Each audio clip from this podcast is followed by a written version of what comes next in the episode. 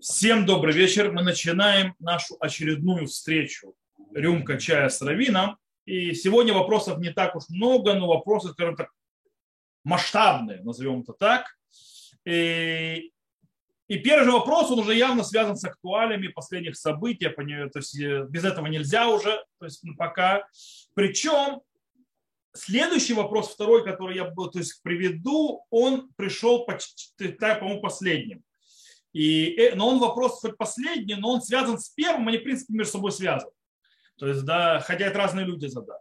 Может быть, человек, который то есть, задал послед, этот последний вопрос, он просто увидел предыдущий, поэтому решил задать свой. И я поэтому их даже задам как один вопрос и буду отвечать на, них, на них, то есть на оба вопроса, как, как два этапа одного и того же вопроса. Итак, первый вопрос звучит так. Может ли еврей добровольно пойти служить в армию в нееврейской стране? Это раз. Второе, то есть второй следующий вопрос звучит так. Если нельзя убивать человека, если ни от него не исходит непосредственная опасность, то как можно служить воюющей армии?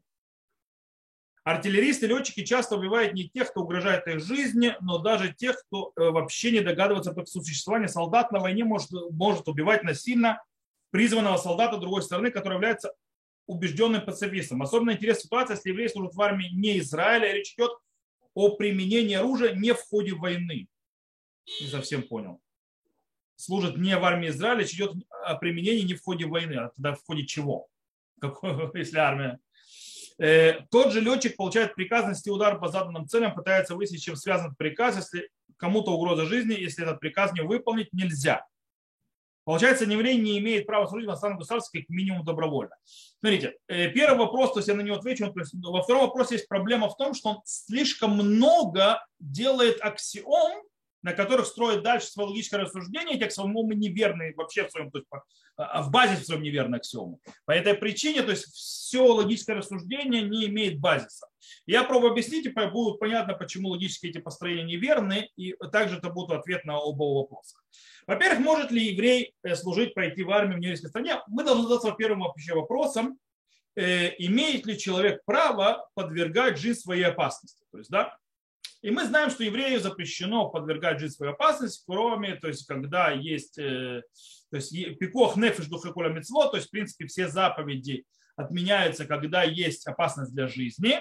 И по идее задаемся вопросом, Каким образом можно разрешить тогда идти служить в армию, где вообще воевать, как идти на войну, когда война, как бы это непосредственно постоянное э, подвержение опасности своей жизни. У нас есть заповедь, которая требует, мы когда учили, когда мы говорили о медицине о Галахе, когда мы обсуждали, и так далее, есть заповедь, которая говорит, что мы должны спасать другую, жизнь другого человека, даже иногда рискуя. И мы говорили, то есть есть заповедь лота амуд аль дам не стой на крови брата своего. Это пока говорим про еврейское, скажем так. Э, и, но дело в том, что это повелительная заповедь. И как все повелительные заповеди, естественно, аннулируются в случае, если есть опасность для жизни. То есть я могу э, спасать жизнь и делать, я обязан прикладывать э, все усилия для того, чтобы спасти жизнь до момента, когда мне происходит опасность в моей жизни. Таким образом задается вопрос, а как же война? Так вот, война во все все галактические авторитеты, есть этому источники в Гмаре, и у Пуским и так далее. Война это что-то другое вообще. Война, она не связана с заповедью «не стой на крови брата своего» и так далее. Война, она сама по себе, многие галактические авторитеты говорят, что есть когда война, Человек – это сама по себе заповедь, которая и воспринимает, и изначально в ней стоит исход, исходное то есть положение, что человек во время войны рискует своей жизнью. То есть, когда есть война, то есть, в принципе, исполнение заповеди происходит тем, что человек подставляет свою жизнь под риск и, в принципе, может сложить голову. И это заповедь. Почему это заповедь? Много объяснений. Например, если мы говорим о войне Израиля, то есть с кем-то, с врагами и так далее, то понятно, что речь идет э, о войне, когда есть заповедь, когда есть оборонная война, когда я обязан то есть, защищать свою страну, защищать себя, то есть или завоевывать, и это часть заповеди, то есть заповедь воевать. Воевать, когда это заповедь, то есть называется война заповедь. То, что называется Мельхамед Мецва. Мельхамед Мецва – это или завоевать землю Израиля, то есть война с семью народами, война с Амалека, или защита от врага, который нападает. Это то, что называется война заповеди. Поэтому как часть войны, как часть этой заповеди, часть этой заповеди это воевать, рисковать, погибать, убивать других, кстати. Это то, что я говорил, что аксиома неверно. Можно человека убивать в другую сторону не только когда тебе идет непосредственная опасность жизни. В войне правила другие. Все, что мы говорим, что пикох нефиш духа, то есть что опасность для жизни, то есть отодвигает все заповеди. Все, что мы говорим по поводу того, что я не могу никого убивать, кроме если есть непосредственно опасность моей жизни, все это правильно в мирное время, когда мы говорим о отдельной личности. Когда же мы переходим в систему войны, и в Галахе, это много источников есть, то мы переходим совершенно в другую стадию. Во-первых, мы переходим э, в стадию законов войны. Во-вторых, мы говорим уже не на уровне человека, мы говорим на уровне нации. Так, кстати, говорит Равкук. По этой причине, когда мы говорим о уровне нации, то товата клаль в этом случае, то есть вопрос нации и того, что нация существовать будет дальше, нация будет развиваться, в этом случае она как бы в каком-то смысле аннулирует место частному человеку. По этой причине там разрабатывают другие правила. Какие правила? Правила того, что мы, то есть нет понятия пикох нефиш, то есть нет понятия, э, скажем так, спасения своей души и неисполнения заповеди таким образом, если надо, потому что это, не, это частная вещь. А мы говорим сейчас о э, уровне не частном, а общественном, то есть нации. Э, то же самое по поводу убивать другую сторону. Но это сейчас отдельная тема, я сейчас немножко затрону. Теперь, то есть, в принципе, мы видим, что все связано с войной, то есть евреи обязаны идти воевать, еврей обязан защищать, еврей должен, даже если ему надо будет убивать, ему придется убивать, и рисковать своей жизнью, и даже когда у него нет никаких шансов спастись. Это, но это все связано с чем? С еврейской войной. Когда евреи участвуют в войне, то есть еврейской. Теперь вопрос, первый вопрос был по поводу служить в нееврейской стране. И тут добровольно. Я сначала начну с недобровольно. Дело в том, что есть вопрос, действительно, этот вопрос был задан, есть много ответов было написано очень интересных во время Первой мировой войны. Во время Первой мировой войны были, ну, кстати, это вопросы были по другой, то есть в другую сторону. Это вопросы были по поводу, можно ли, нужно ли, обязан ли или запрещено еврею участвовать в военных действиях, когда, естественно, он присоединяется к воюющим армиям э, нееврейским, то есть, да, Первая мировая война, и второй вопрос, когда по обе стороны баррикад, мало того, что есть кто-то другой, то есть, да, ты убиваешь солдата, который там воюет против тебя, ты иногда можешь убивать и еврея, который воюет за другую страну. То есть, как бы евреи убивают евреев, потому что они по разных сторонам баррикад, потому что воюют за разные страны. Вот. Э, и это было, потому что факт в том, что Первую мировую войну евреи воевали за Германию, с другой стороны были евреи, которые воевали за Российскую империю. Э, или за э, Британию, или за, э, за Францию и так далее. Да? То, есть было, все, то есть все это было. Теперь, э, или евреи, которые завоевали за Турцию, в той войне Османская империя. Э, в любом случае, вернемся сначала то есть, к, к службе в нееврейской армии как таковой. Есть много вопросов, то есть ответов и так далее, но большая часть склоняется к тому, что в принципе человек, который является гражданином той стране, в которой он живет, и это его обязывает, то есть да, как бы есть приказ идти в армию, идти воевать, то Галаха, э, то есть в принципе он обязан дойти. Почему он обязан идти, допустим, до Рви. До Рви это один из величайших крупнейших авторитетов э, аллахических, то есть в Венгрии, с 19-20 века, то есть, в принципе, ответ был во время Первой мировой войны, он написал очень нелестные отзывы от тех, кто пытается, пытается от, э, скажем так, отмазаться от армии, то есть да, от служения во время войны, не идет на войну. И он это мотивирует тем, что есть э, тот, кто не, то есть, э, то есть тот, кто не идет в армию, он нарушает Галаху, нарушает заповедь. Почему нарушает заповедь? По причине того, что есть заповедь слушать царя. То есть есть заповедь слушать царя в том стране, в которой ты живешь. И, и, и каждый еврей обязан давать царю налог, включая налог кровавый. Что такое налог кровавый? То есть пролить свою кровь ради защиты. Теперь, э, причем э, есть некоторые логические авторитеты, то есть приводится о том, очень интересно, э, Равкук это объясняет, тоже, кстати, он берет ту же тему, что есть, э, в принципе, заповедь в, э, в войне. Это заповедь в том, что можно, кстати, там можно э, рисковать жизнью. Почему? Потому что война, она объявляется государством. То бишь, это называется малхут, то есть как бы царство. В этом случае то есть царство это не обязательно царство монархия, имеется в виду государство.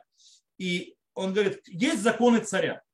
По законам царя царь имеет право убивать подданных своих, то есть казнить, как ему заблагорассудится, для того, чтобы, э, чтобы, если это идет на благо его страны. То есть, да, он может убивать, и казнить и так далее без того, чтобы это делать по закону. То есть, в принципе, забирать жизнь у людей, своих жителей, если это нужно для э, упорядочения, то есть и э, правильной упорядоченной жизни своего государства. На базе этого у царя есть полное право, и это обязывает еврея тоже, э, отправить еврея на войну за свое государство. Почему он является подданным и так далее, он обязан ему подчиняться, потому что это одно из вещей. Он имеет право это делать. Это называется закон царя. Э, на базе этого выходит, что в принципе еврей обязан, его Аллаха обязан призываться и так далее. Вопрос про добровольно. Вот с добровольным я не нашел разрешения. Более того, даже тот Рав Глазнер, которого до Рави, которого я упомянул, э, он, э, когда его задает, ему задается вопрос, то есть он объясняет, что он когда говорит, что можно и так далее, то есть что-то призывается, заповедь, несмотря на то, что человек ну, не только будет, э, скажем так, подставлять себя под пули и под смерть, а также он будет, понятно, что если он на войне, то есть в еврейском государстве, он будет не есть кошерное, то есть он будет нарушать шаббат и так далее, и так далее. И он это можно делать. Но это все можно делать, когда над ним есть приказ царя. Если же нет приказа царя над ним, то есть, да, и это не война заповеди, то нельзя этого делать. Он причем он говорит, как даже ради, то есть, то есть мы не нарушаем, иначе он будет нарушать то и другое, и другое. И таким образом есть в этом проблема. Из этого выходит, что добровольцам идти, то есть как бы, если тебя призывают, ты часть гражданина, гражданина армии, то можно воевать. Э, если же тебя, ты не обязан это делать, и ты идешь до добровольцев, с этим есть проблема. Хотя очень интересно, допустим, с армией США. Потому что армия США, она сама по себе, там нет э, обязательного призыва. И вопрос, можно ли еврею, то, что называется, идти, и, э, идти в армию США, потому что профессиональная армия – это как бы работа. Это очень вопрос, вопрос очень интересный. Э, то есть то, что он подставляет себя под риск и так далее. И в принципе, правда, это можно сравнить с риском службы в полиции и так далее. И скажем так, можно найти этому разрешение. В любом случае, э, добровольно идти служить в еврейской стране, это может быть проблема. Теперь, по поводу, вернемся сначала теперь к второму аспекту, по поводу убийства. По поводу убийства э, есть очень интересно, то есть, э, то есть, э, то, есть, мо, э, то есть во втором вопросе было сказано, что нет неопределенной опасности, как я могу убивать. Так вот, нету, как мы сказали, когда мы говорим, что можно убивать, когда идет непосредственная опасность, это когда я не на войне. На войне правило другое. На войне можно убивать. Причем есть очень интересная вещь. Э, есть нацив, Рабин Нафтали Цвиуда Берлин, Рошеват Воложен, глава Ишива Воложен, один из величайших мудрецов еврейского народа с 19-20 века, в Вемек Давар, то есть он комментарий на Тору, пишет очень интересную вещь по поводу э, войны он говорит, есть такое понятие эт мильхама, то есть да, время войны, зоэт лесно, это время ненавидеть. Вообще он говорит, что вообще обычно нормальное явление в мире, это чтобы была дружба, чтобы было э, братство, чтобы было нормальное отношение, чтобы милость и так далее. Но когда наступает война, это время ненависти э, и время убивать. Время убивать, и нет на это никакого наказания. То есть, в принципе, нет никакого наказания в том, что убиваешь кого-то. То есть это не считается, если нет никакого наказания, то есть это не считается преступлением, это не считается запрещенным действием. Хотя есть очень интересный момент, есть вопрос, который был задан, то есть это когда ты убиваешь кого-то другого. Есть вопрос, когда ты убиваешь еврея, с другой стороны, хотя у него тоже выбора не было. И этот вопрос был поднят по поводу Коина. Если Коин был призван на войну, на еврейскую страну, и он во время военных действий убивает вражеского солдата или вражеского, то есть как бы людей, э, то есть, враг, это силы врага, и один из сил, то есть один из сил врага э, оказывается евреем. Имеет ли право Коин этот после этого благословлять, то есть делать благословение Коин? Дело в том, что э, Галаха говорит, что Коин, э, убивший, то есть даже если он убивший по ошибке, он не имеет, то есть еврея, то он не имеет права больше благословлять народ. Э, есть по этому вопрос. Э, есть алхимические авторитеты, которые сказали, что он таки да, не сможет уже благословлять народ, то есть все, потому что то есть он убил, то есть даже то есть, если он вынужден был убить, а есть, которые говорят ничего подобного. Он остается, несмотря ни на что, человеком, который может дальше продолжать благословлять людей, потому что это не считается убийством, которое делает коином некошерным. И как я уже увидел, то есть вам показал, то же самое это явно видно из э, слов нацива, э, и так далее, и так далее. То есть, в принципе, у нас выходит, что в военных действиях солдат. Кстати, есть очень интересный рассказ. Есть рассказ, который был приведен, ой, я не помню, кто-то рассказывал. Он рассказывал про его деда. Его дед участвовал в Первой мировой войне, и в Первой мировой войне он убил одного из солдат вражеской армии, то есть, да, он его заколол. И когда он его заколол, э, то тот э, вражеский солдат скрючился, то есть от боли, и э, начал стонать и закричал Шма Исраэль. Он закричал Шма Исраэль, это, то есть вражеская армия, и начал причитать, что, что будет с моими семью детьми и так далее, и он умирает. То есть, да, и он увидел это, он, ему начал то есть, кричать, говорит, я, говорит, я, говорит, ты еврей, говорит, мы с тобой братья, говорит, говорит, прости меня, извини меня, говорит, я не, то есть я не хотел, не, не хотел бы тебя убивать. И он говорит, я тебя прощаю, брат мой, говорит, потому что мы вынуждены это делать, то есть ты ни в чем не виноват и так далее. Он просит, говорит, прости меня перед смертью, то есть, да, он говорит, я тебя прощаю и так далее. И, то есть, в принципе, показывает, что чувство, то есть есть проблема, то есть нету проблемы, никто никогда не видел проблему, если ты э, участвуешь в военных действиях и убиваешь кого-то, скажем так, с вражеской стороны, и он не является евреем. Проблема, понимаете, когда ты убиваешь еврея, потому что, по идее, с евреем ты воевать не должен. То есть вся война твоя с евреем происходит из-за того, что один, то есть царь, то есть, скажем так, одно государство напало, воюет с другим государством, а вы два еврея попали, то, что называется, под жернова этих, этих государств. А по идее вы нормально воевать не можете. И то многие галактические авторитеты говорят, даже в этом случае это нет запрета в этом, потому что это война. У войны свои правила, свои законы. По этой причине в этом человек, который это делает, не нарушает ничего. То же самое происходит с артиллерией, с летчиками и так далее. Это боевые задания. Боевые задания, пока он не делает преступлений против человечества. Э, то есть он не бьет по мирным э, жителям, то есть целенаправленно. Допустим, иногда, когда нужно было захватить город, уничтожить всякие там называются объекты военные и так далее, как было Второй мировой войны, когда убили фашистов, то есть, да, то приходилось бомбардировать мирные города. Э, то есть они там не мирные были в этом случае. То есть да, это было отступление фашистской армии. Но в принципе изначально, когда ты идешь на войну, то ты не бомбишь э, мирных жителей, кстати, ценой своей жизни. Это, допустим, э, этический код армии обороны Израиля. Армия обороны Израиля, то есть чтобы не бить по мирным жителям, даже готовы рисковать своей жизнью, и это код этический. То есть наши солдаты, наши летчики, во-первых, летчики прекрасно видят, видят, по кому не бьют очень часто. То есть, ну, кроме, потому что у нас э, обычно удары точечные. По этой причине, если видят цель, то есть сколько раз э, видят цели, возле этого видит гражданское население, то иногда отменяет операцию. То есть самолет разворачивается, он не бьет. Э, чтобы не, как можно меньше вреда. Иногда он бьет, потому что выхода нет, потому что иначе то есть, уйдет тот, кто несет опасность, допустим, командиры всякие такие и так далее, которые прячутся среди гражданского населения, то их приходится так уничтожать.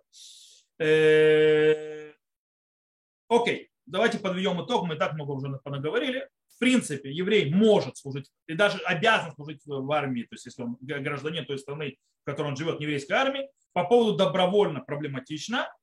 Э, по поводу убивать других – это часть войны. Если он по, по закону находится там, то он может это делать, и это не считается убийством. Э, есть вопрос только по поводу, если он убивает другого еврея, но там тоже, как бы, если это две армии, то ничего не поделаешь. То, я думаю, что на этот вопрос мы ответили. Это вопрос был, скажем так, очень актуальный. э, связанное, я понял, то есть понимаю, с сегодняшними событиями. И мы переходим к следующему вопросу, который, скажем так, на него может сказать коротко ответить. С другой стороны, ответ на него может быть бесконечным. Вопрос значит так. Вопрос, как научиться любить Всевышнего всем сердцем, э, то всей душой и так далее, то всем существованием своим. То есть я понимаю, что еще не там, но хочу, очень хочу научиться. Дело в том, что я сразу приведу э, Раби Акива, Раби Акива, величайший мудрец еврейского народа, дошедший до уровней, которые Муше Рабейну восхвалялся по Мидрашу, то есть, да, что даже Муше Рабейну говорил, что через этого человека надо было давать Тору. До конца, до последней, скажем так, э, минут своей жизни не знал, может ли он так любить. Даже Раби Акива. То есть, есть рассказ, который рассказывает, что Раби Акива, когда с него сдирали кожу заживо, то он сме... начал смеяться, он был очень радостный. Он спросили ученики, это понятно, что Мидраш, то есть, да, когда сдирают кожу, ученики учат, спрашивают еще, э, почему он такой, скажем так, веселый и довольный, несмотря на то, что он испытывает, скажем так, дикие мучения. И он сказал, э, что он всю жизнь сомневался. И он всегда то есть, не знал. Он говорит, сказано, возлюби Господа Бога всем сердцем своим, всей душой твоей и всем, то есть сущностью твоей. Что имеется в виду? Все, э, то есть речь идет о э, всем сердцем своим, то есть это любовь, это чувство. Кстати, одна из самых тяжелейших заповедей, говорит Равку, Рав Соловейчик, то есть более это расширил. Он говорит, это я, говорит, знал. То есть это у меня получилось. То есть Молдеха, то есть, да, то есть всем имуществом и так далее. То есть кто знал, то есть я потратил очень много для того. 2-4 года я потратил на учебу и так далее. Я много потратил для того, чтобы э, и нищеты, и все что угодно для того, чтобы любить Бога, быть близким к Нему. Единственное, не знал, смогу ли я, Бехольна Вшиха, это имеется в виду возлюбить Всевышнего, даже когда он забирает у тебя душу. Вот это он говорил, я не знал, то есть смогу я это сделать или нет. Сейчас я знаю, что могу. То есть, да, поэтому раз. Поэтому, то есть, такая, такие уровни, то есть, понять, ты можешь ли возбудить его дойти до этого, по-настоящему ты не можешь до конца своей жизни. Раф Соловейчик говорит, что это одна из самых-самых тяжелых заповедей для исполнения. Вагафта это Шем Одна из самых тяжелейших заповедей для исполнения, потому что заповедовать, делать действия какие-то, или наоборот, не делать действия. То есть человек может, даже через не хочу, через не могу приказать чувствам любить, это очень тяжело. Поэтому как это сделать? Для этого Рамбам нам говорит, что как человек приходит к любви Всевышнего. Рамбам нам дал путь, но этот путь так на словах очень легкий, на деле не очень легкий. На словах, то есть говорит Рамбам, человек должен наблюдать за миром, за миром, за его, как он построен, как он э, углубляться в науки, Рамбам говорит, для того, чтобы понимать строение мира и величие мира. И когда человек, он говорит, смотрит на все это, то есть на все это величие мира, на все, что в мире происходит, и понимает, насколько он мелко, даже не винтик в этом мироздании, он приходит в первую очередь к трепету, страху перед Всевышним. То есть, то есть он вообще кто по сравнению с тем, кто все это создал.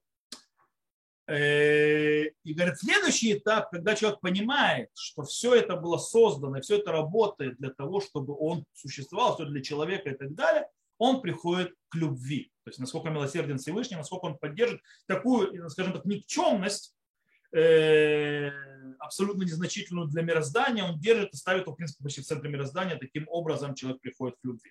То есть, в принципе, Всевышнего можно полюбить через наблюдение за его миром, понимание, насколько даже вещи, которые непростые, нелегкие, насколько Всевышний э, относится лично к человеку и так далее, насколько он то есть, э, любит человека, от этого приходит к любви. Это легко, снова говорю, это легко сказать, сделать это, это тяжелейшая работа. Изо дня в день, изо дня в день, изо дня в день. Как говорил Мури в Рабе Рава Металь Захар Цадик Левраха, я уже это упоминал не раз, патентов не существует. Нет никаких патентов, придется тяжело работать, придется под, по, вкладывать все усилия, которые только можно, для того, чтобы действительно всем сердцем своим, это работать над чувствами, во-вторых, то есть зная, то есть готовым быть пожертвовать, потеряв даже все имущество и все, что у тебя есть, продолжать его любить. Некоторые люди, к, сожалению, то есть, э, к своему сожалению, когда-то прошли это на своей шкуре. Некоторые сегодня, к сожалению, происходят, проходят это на своей шкуре сейчас, на данный момент теряют все. Э, Причем я тут говорю про евреев, то есть, да, не то, если не евреи, конечно, много, которые теряют все. Э, но, правда, к ним Всевышний обращался, чтобы он не требовал от них такой заповеди, всем заповедей Ноха, то есть нет такой заповеди, не обязаны возлюбить Всевышнего, главное не проклинать. Вот. Э, но и люди теряют все, причем теряют все с обоих сторон. На Украине по одной причине, в России по другой причине. То есть, причем люди, кто даже не виноват. Вот. Э, поэтому вот вам, то есть имущество. И не дай бог кому-то познать, будет, сможет ли он любить Всевышнего, когда Всевышний забирает у него душу. Э, некоторые, к сожалению, тоже попадают сейчас под эти э, критерии. И были люди, которых это происходило, которые кричали «Шма Исраэль» перед смертью тоже. То, э, учимся тем, что смотрим, изучаем Тору, приближаемся, понимаем э, и понимаем, что это нелегко. Так оно и будет. Окей, следующий вопрос, очень, скажем так, провокационный, но вопрос интересный. Следующий вопрос звучит так. Прокомментируйте, пожалуйста, кошерность гиюра в организации гиюрки Аллаха. Их направление, Равов, Бейдин, Даяни, Миквы, Хупа, поддержку государства Израиль. Почему за 5-7 лет направление усиливается, имеет популярность в народе Израиля? Спасибо. Если не сложно, и вы знаете, кто из равов продвигает это направление, в чем они противостоят на монополии действующего Бейдина. Э, снова, немножко, то есть порядок навести. То есть, да, несколько вещей, которые неверны. Это не направление. Окей? Начнем с Это не какое-то спецнаправление.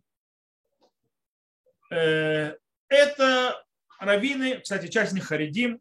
Харидим, Харидим, то есть, чтобы не было сомнений, люди в черной кипе Харидим, то есть часть этой организации. Часть, большая часть из них это э, раввины, естественно, религиозного сионизма и так далее, и так далее. И все раввины, которые там находятся, все Маталмидех Хамим, все серьезные раввины. Начнем с этого. Это базис. Это не какое-то новое направление. Э, это раз. Второе. Что такое организация Гиурки Аллаха?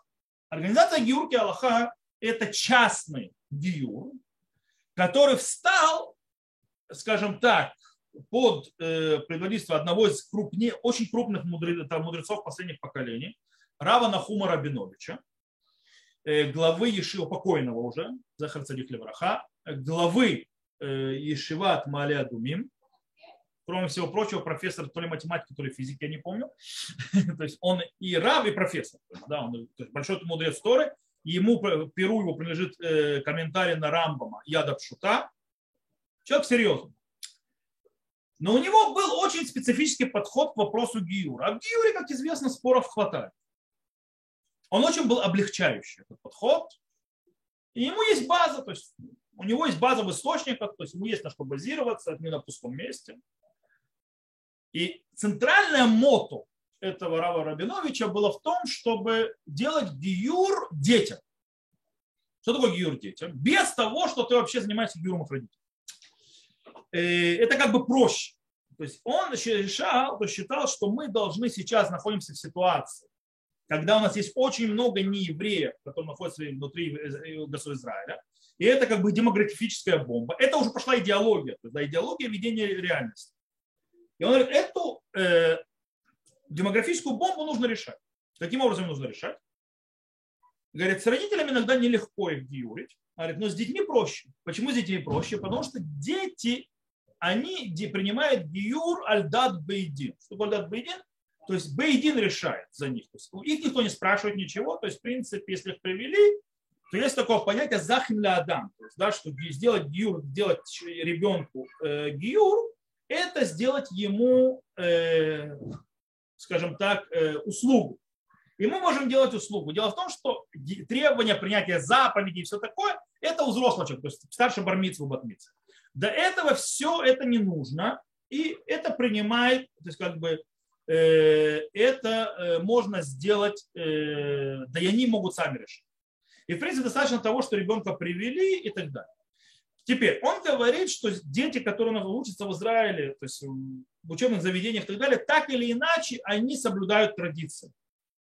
Они соблюдают традиции, они учатся в этом, то есть, в принципе, они могут идти в еврейские школы и так далее, и так далее, из тех, кто в еврейских школах находится, то есть религиозных. Поэтому в чем проблема сделать им гиюр? Сделать им гиюр и все. А потом нас уже не интересует. То есть, да, если они сделали гиюр, они стали евреями. И если они потом оставили заповедь, то это как еврей, который оставил заповедь. То есть на данный момент у него есть потенциал, я ему делаю заповедь. Я не буду входить то есть, во все галактические то есть, аспекты. Там есть несколько э, скажем так, аксиом, которые построены на источниках, но не все с ними согласны.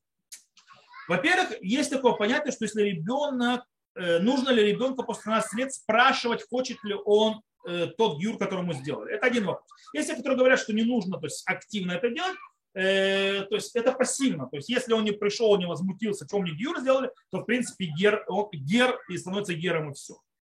Э, на этом базируется, это очень глобально, то есть, потому что я пытаюсь объяснить большую тему на одной ноге, он уже понимает, то есть очень глобально. На этом Рав Рабинович базирует в том, что, в принципе, если он не пришел возмущаться, то его гюр, то есть после бар, бар батмитсва, то есть ребенка, вошел в силу и все, он уже не отменится, то есть мы решили проблему. Э, и он говорит, конечно, это не изначально, то есть изначально так не делают и так далее, но он говорит, мы находимся в шататхак, то есть там находится ситуация, когда у нас есть проблема, которую надо решать. А шататхак Дэвид дами, то есть да, состояние то есть особого случая, это считается как диава, то есть как постфактум. Тогда можно включать все законы, которые связаны с законами постфактум. Изначально никто бы этого не делал. Э, так считал Рав, Рав Рабинович. Правда, с ним оспаривают. То есть, э, есть те, которые говорят, это, кстати, большая часть мнений, что если ребенок не соблюдает заповеди сразу после бармитства и так далее, то, то о, это как будто он сказал, не хочу вашего гиура. И все, гиур аннулировался. То есть гиура не было как будто. Потому что э, то есть, это, то есть ничего не произошло. Есть такие мнения. Рав Рабинович не принимает, это спор, то есть внутри, неважно. Так вот, Рав Рабинович ходил с этой идеей многие годы и пытался в Рабануте сделать, что в Рабануте делали этот гиюр, в Рабануте была попытка сделать такой гиюр, то есть боединах официальных рабината в 90-х еще, в 90-х, в начале 2000 и это не пошло. Это последствия были такие, что не было ни одного религиозного ребенка. То есть, в принципе, ты не можешь глаза закрывать, это не работает. Okay? То есть система такая, что ребенок проходит гиюр и живет в доме, где его мама гиюр не проходила, его родители не соблюдают религиозный образ жизни, нет никаких шансов вообще, потому что это ребенок маленький еще. Вообще никаких шансов, что этот ребенок будет что-то соблюдать когда-либо. Рав Рабинович это считал по-другому. Э, я не знаю, то есть, э, я с ним то есть, хотел поговорить, но не вспомнил, очень больным был. Я хотел сказать, то есть, мне кажется, что он живет в иллюзии реальности, то есть, в принципе, спор с ними в реальности. То есть спор не в Галахе, в Галахе у них есть на что базироваться, спор в реалиях, то есть такие реалии или другие. Okay? Вот. Э, поэтому Равинат отказался от этой идеи давно. Рав Рабинович так хотел, и на определенном этапе, по той или иной причине, собралась как бы такая вот часть раввинов, которые считали, что нужно срочно спасать еврейский народ от демографии.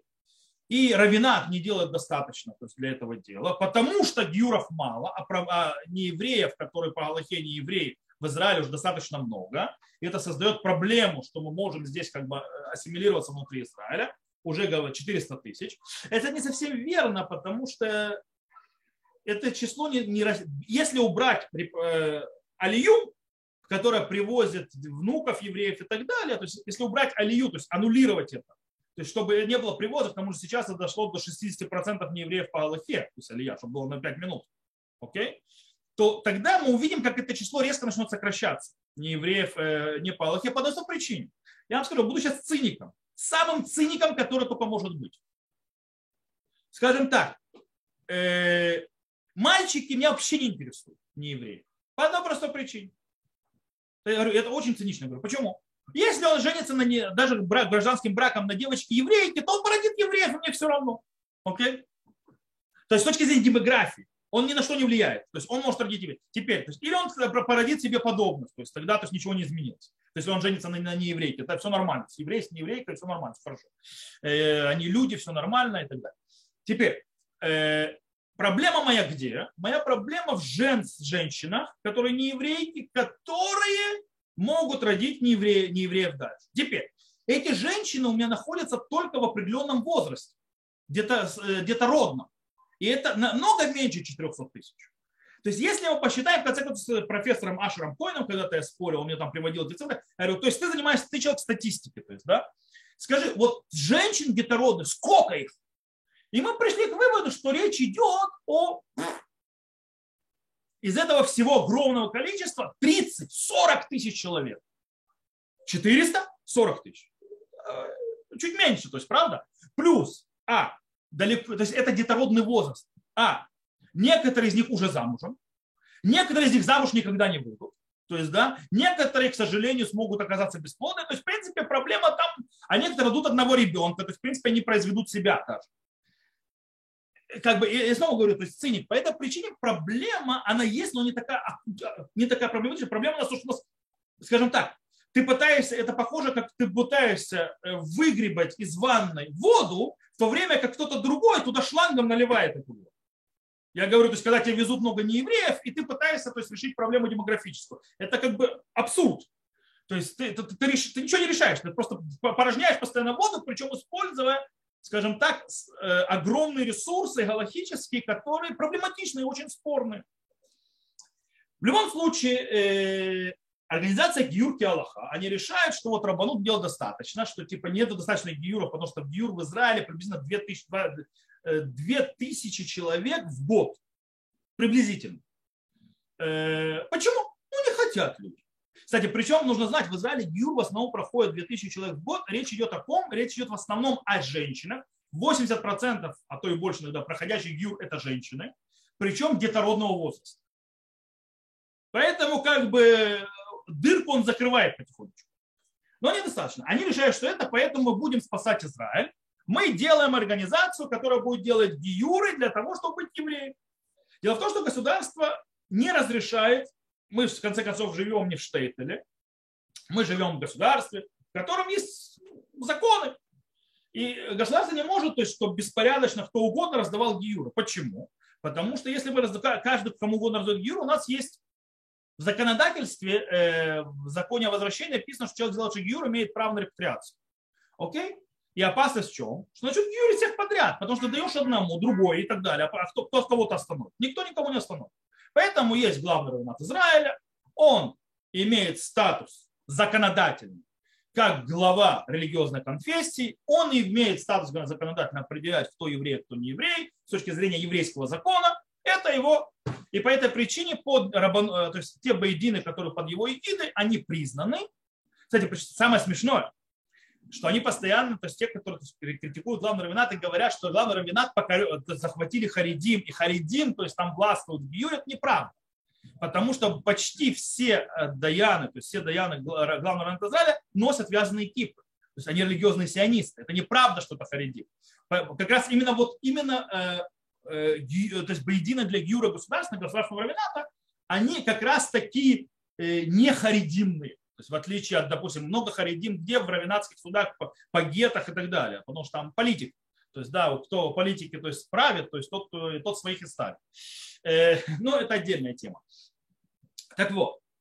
Э, и речь идет то есть, о Гюрке Аллаха. Они, они организовывают вот этот вот Бейдин, там присоединяется Равам Салим, который был депутатом от Шаса, который Раувадия его видеть не хотел и так далее у которого есть идея, он написал книгу по поводу Гюра, написал, что можно облегчать, и так далее, так далее, и что можно там много всяких облегчений делать. Э, кстати, Талмит Хахам. Э, у меня, правда, с ним споры были, но он такой очень интересный. Когда ему предлагал решение нормальной координации, то есть нормальное решение, которое действительно решали бы проблему, он меня слушать не хотел, у него своя идея, он делает, еще когда он был депутатом, у меня были с ним заседания, когда я предлагал, что ненормально делать гиюр в матнасах, то есть каких-то общественных центрах, и не в общинах. Что гиюр вообще делается отдельно от общин. То есть как бы они сами по себе, то есть, да, они должны себе бегать, искать э, синагогу, бегать и так далее, они как бы не являются частью общины. И это ненормально. Э, он, его это не интересовал, у него своя идея и так далее. Плюс там присоединились некоторые виды, которые решили спасают Отечество. Чем этими гиюрами? Кстати, они гиюр много не идут. Они считают, что они так сделают больше гиюр. Они делают. Проблема в том, что государство это гиюры не принимает потому что они не часть равната. По этой причине человек, который проходит гию, по Галахе, там сидят даяны кошерные.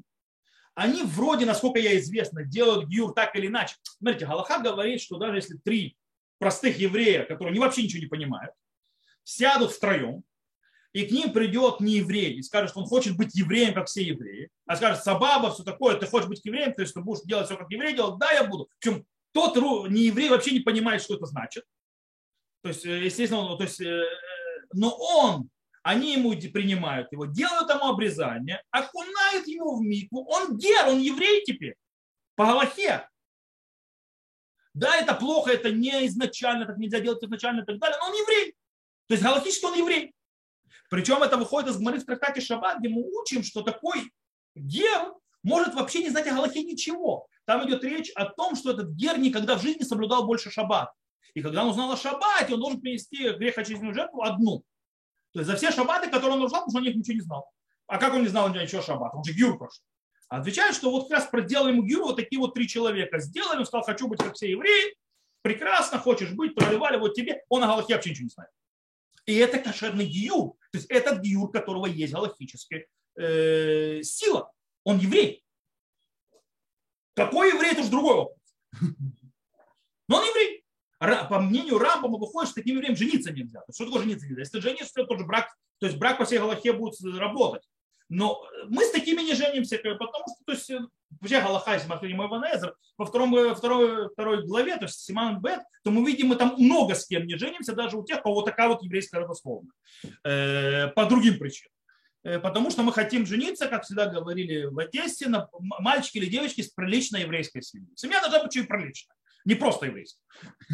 Так что, как бы, это говорится. Теперь, что они делают? Они делают гиюр, вот этим в основном они занимаются гиюром детей, правда взрослым тоже. Причем они взрослым делают тем, кому в Бейдина отказали.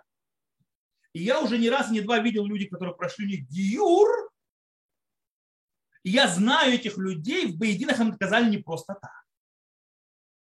В Бейдине им отказали, потому что они обманывали. Э, но там Гюр Аллахам дали Гюр. Почему? Потому что у них другой подход. Они типа, мы... я считаю, они наивны. То есть, да, они очень хорошие люди, они действительно евреи, они хорошие раввины, они наивны. Они думают, что они решают проблему, у них только делают. Вот. Э, и причем после Гиура это человек еврей, так он еврей теперь называется в состоянии проблематичном. С точки зрения государства, никто его не признает евреем, его никто не поженит, его никто не похоронит на еврейском кладбище. То есть они делают, то есть я в каком-то смысле происходит какой-то лифнейвер. То есть в принципе, во-первых, они этому геру, вот у меня сейчас то есть, была обратилась семья, которую не взяли в школу в религиозную. Почему? Потому что они говорят, мы, то есть геры, то есть, да, вот ребенок гер. Кстати, причем мама прошла в юр в нормальном, но дочери, не знаю, почему юр а?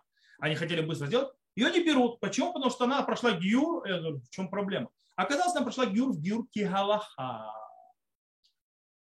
И, естественно, ее не признают еврейкой нигде. Поэтому она не может учиться в религиозной школе. Кстати, апропо ошибки Рава Рабиновича, что не евреи учатся в религиозных школах, это неправда. Не, не еврей в религиозную школу просто не поступает. Его не принимают. Это, это алиф бет, то есть да, это базис, это незнание реальности. Э, потому что наоборот, когда человек проходит гюр, нужно, чтобы его дети учились в религиозной школе, он должен перевести своих детей э, в Израиле.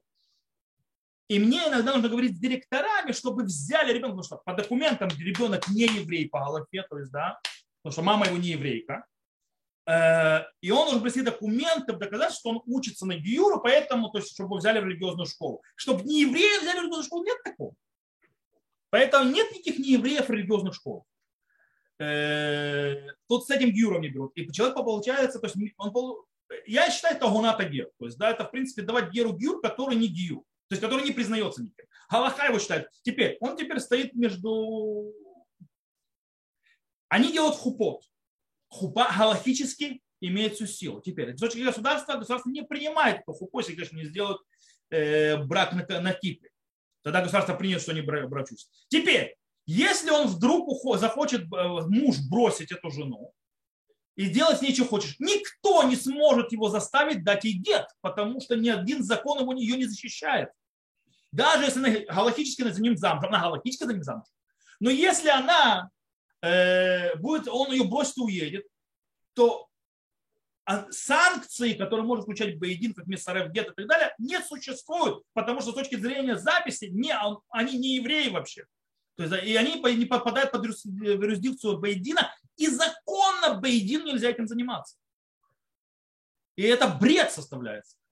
Э, и они, естественно, пытаются воевать, чтобы их признали и так далее, но признавая их, проблема в том, то есть они, может быть, и беседер, хотя там тоже есть проблемы, потому что они не в консенсусе.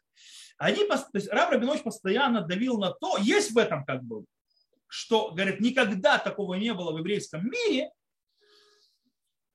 чтобы был какой-то один гиюр, а все остальные не признавались. То есть в каждом городе был раввин, то есть дали в каждом э, еврейском населенном пункте, этот раввин делал гиюры, Кстати, сколько там делали было мало, и как бы все, он делал гиюры, и вот, то есть что как времена Штейтова. То есть, да, и один, то есть делал гиюры здесь, как он считает нужным, а другой раввин там, как он считает нужным. Не было какого-то общего э, минюта. Я говорю, это совершенно верно и хорошо, но это не работает на государственном уровне. Потому что когда я живу на государственном уровне, когда мне нужно сделать огромные системы, а не то, что он в моем штейте он в моем городке, в моем местечке, он еврей, он там называется, э, принял гиюр, теперь у неевреев он вообще изгой, к неевреям он уже не уйдет, они его сами прибьют. Э, у него нет другого пути назад. Он живет в моем местечке, он в моем местечке женится, он в моем местечке рожает детей, он в моем местечке умирает и так далее, и так далее, а потом держать детей, и он, то есть, в принципе, уже хазакаш, не еврей и так далее.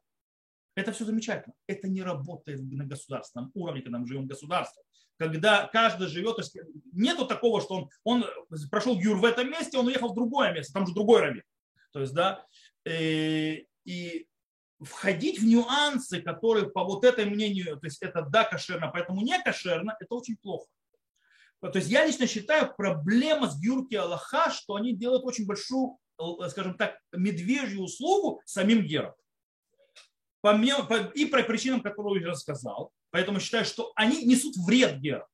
Не потому, что они не, геры, а потому что это несет вред самим герам, а не пользу. Причем не понимая, причем с добрым сердцем, с хорошими намерениями, это явно медвежья услуга. Э, плюс гиюр должен быть согласованным среди, даже если носом воротят те или другие, но есть как бы какой-то гиюр, который в консенсусе, то есть, да, в принципе, он принимаем. И это был всегда гюр главного Рената Израиля. Несмотря на то, что Харидим носом вертят от него и так далее, и выпендривается. Но он принимаем. То есть, да, в конце концов, человек, который прошел этот гиюр, если он не пойдет в сатмарскую общину или там не знаю куда, где у меня считать не будут, то в принципе в любой другой синагоге будут меня, считать в миньяне, его поженят, его похоронят как еврея. То есть, да, и не будет у него никаких проблем с этим. Его разведут, если он будет разводиться. Может быть, там у этих там махмером, то есть его не пусть и так далее, но глобально он сможет. Невозможно делать, я беру облегчающие мнения, не считаясь другими, и как бы это не в консенсусе, и пытаясь заставить других то есть, принять эти мнения. То есть, они не примут, то есть ты не можешь заставить. А когда ты не можешь заставить, когда нет консенсуса, и когда он не живет в твоем штейтеле от начала до конца, то ты в конце концов сделал его, ввел его большую проблему. Это проблема. Это то, что я думаю по поводу Гюрки Аллаха. Считаю, что они, как организация, не должны существовать. По одной причине, потому что они несут вред самим герам. У них есть базис, у них Талмиды Хахамим Рациним, у меня с ними спор, причем они от доброго сердца это несут, но они не понимают реальность. Они думают, что они понимают. Причем проблема в том, что они, да, разговаривают с русскоязычным населением, да, они пытаются понять то есть это, но они разговаривают не с тем русскоязычным населением. То есть они как бы, э, у них на работе работают геры, причем геры, которые относятся больше, я бы сказал, скажем так, к направлению э, light, то есть, да, то есть, как бы, которые там сами между традиционным и религиозным традиционным, то есть, скажем так, э, э, которые, скажем, через пень колоду соблюдает заповедь. И это не совсем тот, те геры, которые подходят для выработки консенсуса. Не нужно делать, брать каких-то устражающих и так далее. Нужен быть какой-то консенсус. Нужно советовать с кем-то, у кого есть консенсус. И в Гиюре это очень важно, потому что в конце концов, если нет консенсуса галахического, то страдать будут в первую очередь сами геры. И у нас есть 30 с лишним раз Тора повторяет, чтобы не притеснять геров. Зачем нам это надо? Проблема есть, проблему надо решать, но не таким образом, когда ты навязываешь друг. Сейчас как законом Гиюра пытаются, кстати, скорее всего, закона Гиюра не будет в конце концов, э, потому что арабская партия РАМ сказала, что она, она против этого закона. И у, у коалиции нет большинства. Э, почему она против? Потому что она сказала, не, она, у нее по ее идеологии она не вмешивается и не дает вмешиваться в еврейские религиозные вопросы. Они арабы, это их как бы. Причем религиозные арабы, мусульмане. Вот, поэтому они сейчас в шоке, что делать, потому что они мне дают проводить этот закон Гюра вообще. Рам. Ну, я всегда тут нас спасут от, от спасут в конце концов арабы, мусульмане. Вот, я думаю, что я прояснил свою Э, позицию. Также это ответил на вопрос, то, что эти раввины делают, почему не простоят на монополии так называемой раввина, главного раввината Израиля. Потому что главный раввинат Израиля есть вещи, которые считают, что они неверны, что это не нужно делать. Что они как бы доказали себя как не, не, не, не. Окей, то у нас осталось очень мало времени, у нас еще вопрос, который весьма длинный, но я пробую на него ответить коротко. Э, как в еврейских общинах периода изгнания выбирают руководителя раввинов по принципу, э, по какому принципу механизма? Как знали, что вот этот еврей, он большой мудрец Торы, и, и может возглавлять общину и устанавливать Галаху? Была ли какая-то разница между общинами ашкеназов и сефардов? Можно назвать то, что было некой формой меритократии. То есть система, когда на, вла, на властную должность человек поступает, сдавая неких экзаменов, экзамены могут быть совершенно разные, соответственно, той местности, менталитету и задачам, которые стоят. Окей. Я думаю, что, во-первых, я советую всем, э, у меня есть на моем канале YouTube, есть плейлист с э, Галаха и государства. И на этом плейлисте у меня есть три урока подряд по поводу смехи. То есть смехи. И там как раз вот разбираю этот вопрос по поводу, как определялось, кто мудрец, кто может смотреть Галаху, и кто может быть раввином там-то или другом. Глобально во времена изгнания мы видим, то есть уже то есть, э, в, в Талмуде мы видим э, описание того, куда делалось в изгнании. В изгнании раввинами назначали, то есть была смехат Мошарабейну, это было очень просто, пока она была не потеряна. То есть, да, э, смехат Мошарабейну передавался от учителя, э, это, то есть от ученика к учителя к ученику и так далее. Теперь, в Вавилоне мы знаем, что были назначения. Назначения, то есть, то есть что человек имеет право устанавливать галаху и так далее. После того, как человек э, получал от своих учителей скажем так, подтверждение того, что человек серьезный, юрей, юрей, один, один, то есть, да, то есть он может ставить галаху, он может судить, э, он мог получить разрешение от Рейш Галута. Рейш Галута это был э, глава изгнания, то есть, в принципе, это потомок царя Давида, который был, в принципе, скажем так, более государственным политическим э, главой изгнания, но, естественно, религиозным тоже, государств светских не было. он был тоже не простак, то есть он обычно был мудрец Торы. Тоже Рейш Галута. И он как бы то есть, определял, что человек имеет право. Во время гаонов гаоны давали, то есть право этому или тому, то есть да, устанавливать галаху, разрешали, что этот или тот будет сидеть в Бейдине. И так это шло то есть, так, веками. То есть, в принципе, что происходило? То есть, есть такое понятие, что на мудреца, мудреца в городе могут назначать Шивату Вейаир. Шивату Вейаир – это семь, скажем так, лучших представителей города. Снова, они были люди религиозные, и так далее. И они назначали мудреца. Кстати, сегодня это чем-то похоже. Сегодня, когда избирают раввина даже в Израиле то есть на должность, есть представители местной власти, есть представители синагог и так далее, есть э, то есть, кандидаты, от которых требуются, то есть сегодня требуются документы, подтверждающие их образование и раввинскую смеху и так далее. Они соответствуют то есть, э, базисным требованиям на должность. Их просто их выбирают, то есть ведут собеседование и так далее. Э, во времена средневековья, ранее, то есть средневековья, э, в Европе выработался обычай, смехи уже не было в Мошарабе, но выработался обычай смехи, который мы по сей день. И для чего эта смеха нужна была? Эта смеха делалась для того, чтобы э, как раз решить эту проблему. Для того, чтобы можно было определить, то есть человек Э, который имеет эту смеху, этот документ. То есть, да, причем это могло быть или через дачу экзаменов, которые делались, или обычно это было того, что ученик учился своего учителя, э, который уже был признанным авторитетом, из поколения, то есть каждый этот ученик, то есть этот учитель давал ему смеху, то есть он говорил, что он достоин и так далее, документ определенный, то есть так называемая смеха, и это был обычай, и это определяло, кто достоин устанавливать Галаху и быть, скажем так, раввином или судьей в еврейском народе, а кто нет. То есть так оно определяет. И более до того, что это приведено в Галахе, находится э, в разделе Юрайдеа, э, в главе э, Решмембет, то есть да, это 249, 242, там как раз есть об этом обсуждение, закона мудреца Торы, и там, допустим, Рама говорит очень интересные вещи. Там вплоть до того есть мнения, которые говорят, что если человек, не имеющий смеху, сделал гет и так далее, или халицу, это не действительно. То есть не имеет силы. Э, то есть, в принципе, был обычай, то есть только человек, который получал от своих учителей вот это вот смеху, он имел право. И снова он приходил, то есть э, э, очень часто было, то есть человек, то есть как бы обычно в, том еврейском мире, то есть тот или иной хороший ученик, достойный, который был мудрецом, он становился известным, что там и сам знали, или его учителя советовали его как хорошего представителя. Так было в Европе, в Ашкеназе. И города или там населенные пункты, которые искали равина, они как бы обращались к нему, проверяли, подход к нему или нет, то есть и они ему давали, то, что называется, хтав минуй, то есть давали ему бумагу назначения, то есть как бы, как бы совет города, совет местечка, и он становился э, раввином то есть, этого места. Иногда, то есть мы видим в шутах, еще было э, в респонсах, то есть, э, что была передача равинского места из поколения в поколение. То есть э, отец был раввином города, его сын становился раввином города после него. Э, это, то есть мы тоже видим в законах, если его сын был достоин, то есть, да, то есть если он подходил, то есть был достоин с точки зрения знаний и так далее, и не было кого-то, кто лучше его.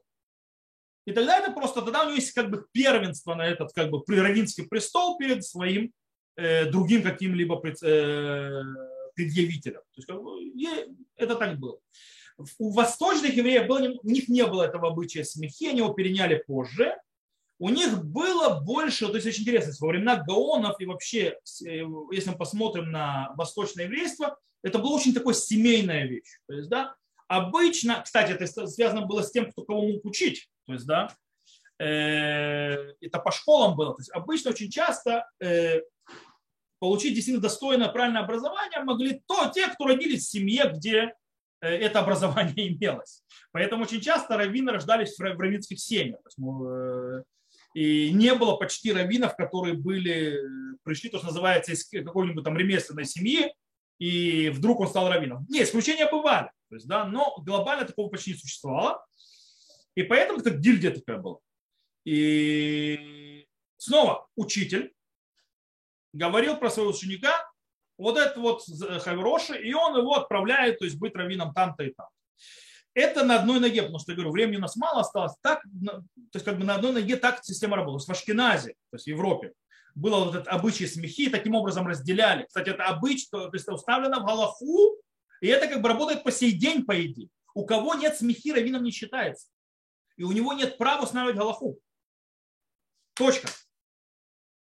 Все вот эти вот, э, э, всех названия Врава с точки зрения Аллахи это неверно точки зрения, то есть это травы, то трав даже у смехи нету, смеха не нужна. Это неверно. То есть по обычаю еврейского, европейского еврейства это не так. Нужна была смеха. Она дает право устанавливать Галаху. То есть того гетер гураа называется. То есть разрешение устанавливать Галаху и быть лидером. Вот. Э, как я сказал, восточных этого не было, сегодня восточных это появилось, но в принципе у них этого не было, хотя галактические авторитеты восточных евреев очень часто писали, что это хороший обычай, стоило бы нам тоже. То есть, да, э, для того, чтобы определять, чтобы видеть, вот этот вот мудрец, Тора, это нет. То есть, да, вот этого есть смеха, у этого нет смеха. Снова, кто назначал? Назначали местная, скажем так, власть. И я снова говорю, местная власть, которая была, она понимала в этих делах, она понимала в Галахе и так далее. Сегодня это не совсем так, но сегодня есть критерии, слава богу, в Израиле. Назначают кто? Назначают э, Туве Аир, то есть народные избранники, так называемые, депутаты. Когда избирают главного раввина Израиля, там есть раввины больших городов, самых больших городов, там 10, по-моему, 15 самых больших городов, раввины самых, то есть они являются то есть, избирательной, то есть избирательным гуфа бухер, то есть, да, избирательный организм. То есть они, кстати, голосуют, как выборы, то есть, да, вот есть кальпи, то есть есть бумажку, то есть есть, э, которые в конверте кладут с именем и так далее, когда люди кандидатуру выставляют на пост главного района Израиля, и там голосование за ширмочкой, оно тайное и так далее. 150 человек это, э, там, по-моему, мэры 10 крупнейших городов, э, главы 10 крупнейших региональных советов. Короче, политическая власть, то есть как бы представление народа, религиозное, то есть там представление то есть раввинов городов, поселений там, э, и так далее, регионов, представители боединов, даянов, представители религиозных советов, э, тоже по крупности, по размерам, плюс представители от Кнессета, представители от, министра, от, от то есть премьер-министра, представители от министра религии, то есть там есть, есть закон, то есть, да, кто, кто является частью этого избирательного комиссии, и, естественно, они голосуют э, за того или другого кандидата. То, э, на этом сегодняшний вопрос, который я случае видел, потому что если, может быть, какие-то вопросы пришли в самый последний момент, я их уже не видел, они закончились. В любом случае, время у нас закончилось. Так что я надеюсь, что вам было интересно, что я вас не запутал, потому что э, вещи были очень крупные. Э, то, на этом мы заканчиваем с этим вопросом. Если у кого-то есть вопросы здесь, короткие, на пару минут максимум, то я готов выслушать ваши вопросы. Может, вопрос, если, потому что... Да, да, да если, если коротко. Э, минимально, что нужно сделать, чтобы прочесть э, Мегелат Эстер в домашних условиях для женщины? В смысле, минимально, что нужно сделать? Прочитать. Ну, то есть на иврите надо прочитать или на русском можно тоже? На иврите исполняет заповедь даже когда не понимают языка. Но если читает на русском, тоже исполняет заповедь, если понимает русский язык. То есть, если женщина сама для себя прочтет... Э, женщина сама для себя, там очень вопрос это. Ну, потому что я понимаю, что у вас нет свитка. То есть, да? Не, нет, свиток есть вообще не просто есть маленький ребенок, и ни с кем, нет возможности его ни с кем оставить. Неужели у вас не делают специального чтения для женщин вообще нет? Ну, сейчас на данный момент нет. Раньше делали. Ну, что я могу сказать? Она может из Танаха читать. То есть она может, в принципе, ну, по-русски прочитать для себя. Тоже. Надо, это, надо это, вслух... это очень бедиават. Это очень да. Просто лучше, с ребенком, то лучше может... попинать кого-то, чтобы сделали женское чтение для женщин. Угу. Я понял. Хорошо, попробуем передать. Спасибо большое. Так. Есть еще вопросы? Вопросов нет. То тогда мы на этом заканчиваем. Спасибо, что были со мной сегодня. Всего вам хорошего, доброго вечера, здоровья, мира. Спасибо. Всем увидимся. Спасибо большое.